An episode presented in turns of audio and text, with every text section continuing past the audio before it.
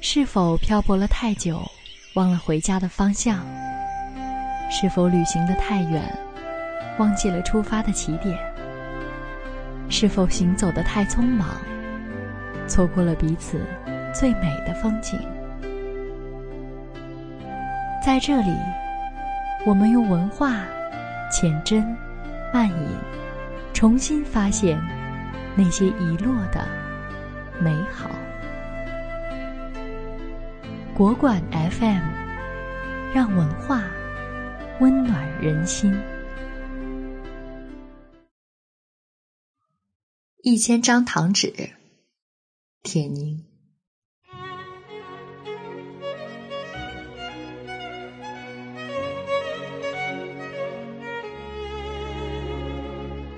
小学一年级的暑假里，我去北京外婆家做客，正是七岁八岁讨人嫌的年龄。外婆的四合院里到处都有我的笑闹声，加之隔壁院子一个名叫诗香的女孩子跑来和我做朋友，我们两人的种种游戏更使外婆家不得安宁了。我们在院子里跳皮筋儿，把青砖地跺得砰砰响。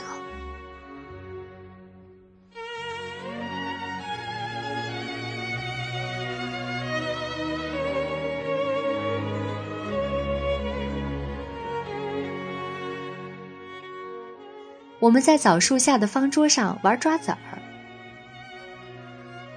羊拐撒在桌面上，一阵又一阵，哗啦啦，哗啦啦。我们高举着竹签绑枣吃，青青的枣子滚得满地都是。我们比赛着唱歌，你的声音高，我的声音就一定要高过你。外婆家一个被我称作表姑的人对我们说。你们知道不知道什么叫累呀？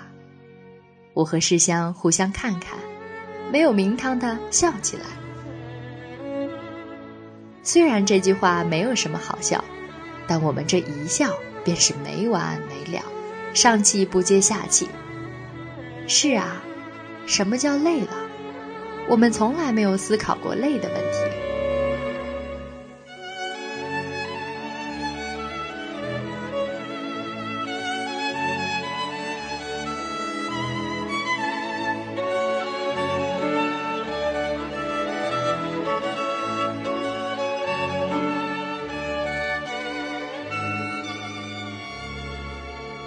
有时候听见大人说一声“哦，累死我了”，我们会觉得，那是因为他们是大人呀，累距离我们是多么遥远呐！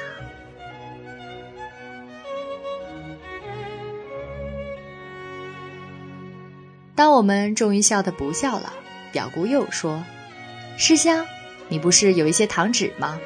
为什么你们不花些时间攒糖纸呢？”我想起世香的确让我参观过她攒的一些糖纸，那是几十张美丽的玻璃糖纸，被她夹在一本薄薄的书里。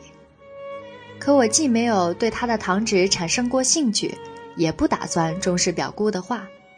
表姑也是外婆的客人，她住在外婆家养病。世香却来了兴致，她问表姑：“你为什么让我们攒糖纸呀？”表姑说。糖纸攒多了可以换好东西，比方说一千张糖纸就能换一只电动狗。我和世香被表姑的话惊呆了。我们都在百货大楼见过这种新式的玩具，狗肚子里装上电池，一按开关，那毛茸茸的小狗就汪汪叫着向你走来。电动狗也许不被今天的孩子所稀奇。但在二十多年以前，在中国玩具单调匮乏的时候，表姑的允诺足以使我们激动很久。那该是怎样一笔财富？那该是怎样一份快乐？更何况，这财富和快乐将由我们自己的劳动换来呢？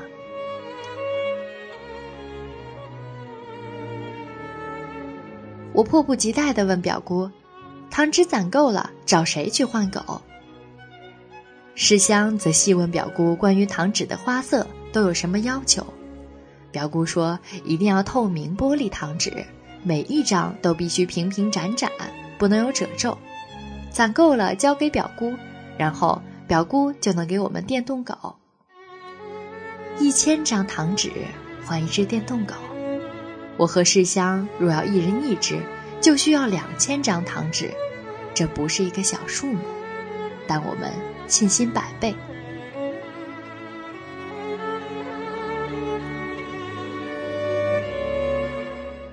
从此，我和世香再也不跳皮筋儿了，再也不绑枣吃了，再也不抓籽儿了，再也不扯着嗓子比赛唱歌了。外婆的四合院安静如初了，我们已经开始寻找糖纸。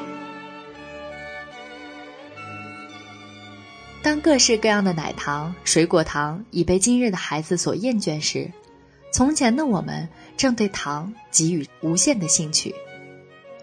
你的衣兜里并不是随时都有糖的，糖纸，特别是包装高档奶糖的玻璃糖纸，也不是到处可见的。我和世香先是把零花钱都买了糖，我们的钱也仅够买几十块高级奶糖，然后我们突击吃糖，也不过糖把嗓子齁得生疼，糖纸总算到手了呀。我们走街串巷。寻找被人遗弃在犄角旮旯里的糖纸，我们会追随着一张随风飘舞的糖纸，在胡同里一跑半天的。我们守候在食品店的糖果柜台前，耐心等待那些领着孩子前来买糖的大人，等待他们买糖之后剥开一块放进孩子的嘴，那时我们会飞速捡起落在地上的糖纸，或是上海太妃。或是奶油咖啡，我们还曾经参加市乡一个亲戚的婚礼，婚礼上那满地糖纸令我们欣喜若狂。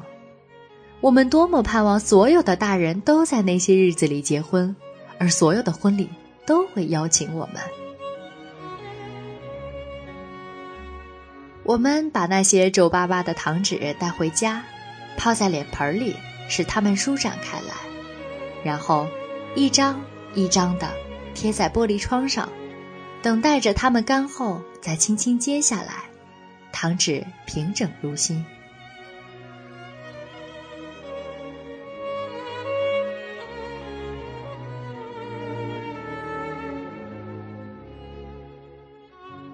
暑假就要结束了，我和世香每人勾了一千张糖纸，在一个下午，表姑午睡起来坐着喝茶的时候。我们走到她跟前，献上了两千张糖纸。表姑不解地问：“你们这是干什么呢？”我们说：“狗呢？我们的电动狗呢？”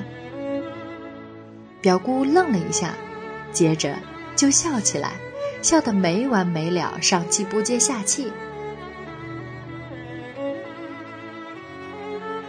待他笑得不笑了，才擦着笑出的泪花说：“表姑逗你们玩呢，嫌你们老在院子里闹，不得清静。”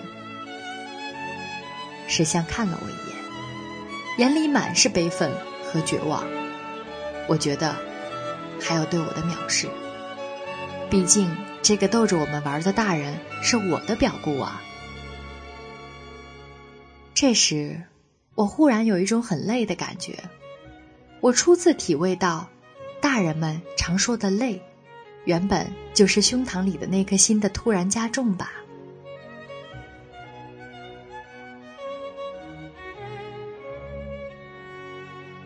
我和世香拿回我们的糖纸，来到院里，在院子门口，我把我精心打扮过的那一千张纸扔向天空，任它们像彩蝶一样。随风飘去。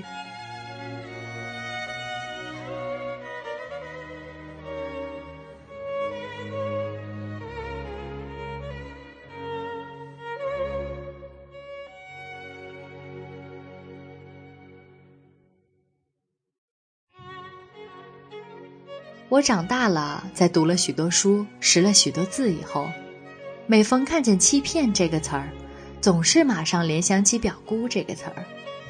两个词是如此紧密的，在我的意识深处挨着，岁月的流逝也不曾将他们彻底分离。让我相信，大人轻易之间就能够深深的伤害孩子，而那深深的伤害，会永远的藏进孩子的记忆。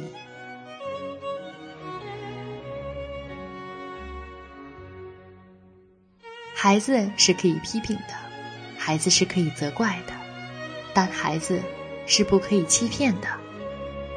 欺骗本是最沉重的伤害。我们已经长大成人，可所有的大人，不都是从孩童时代走来吗？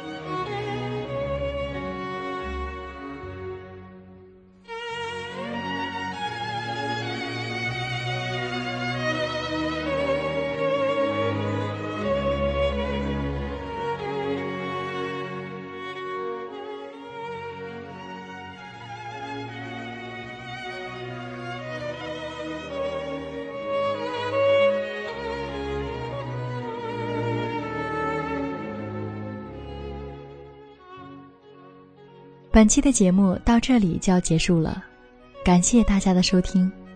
想第一时间收听到小楼的节目，可以在微信的公共账号搜索“小楼周礼。感谢大家的支持，我们下期再会。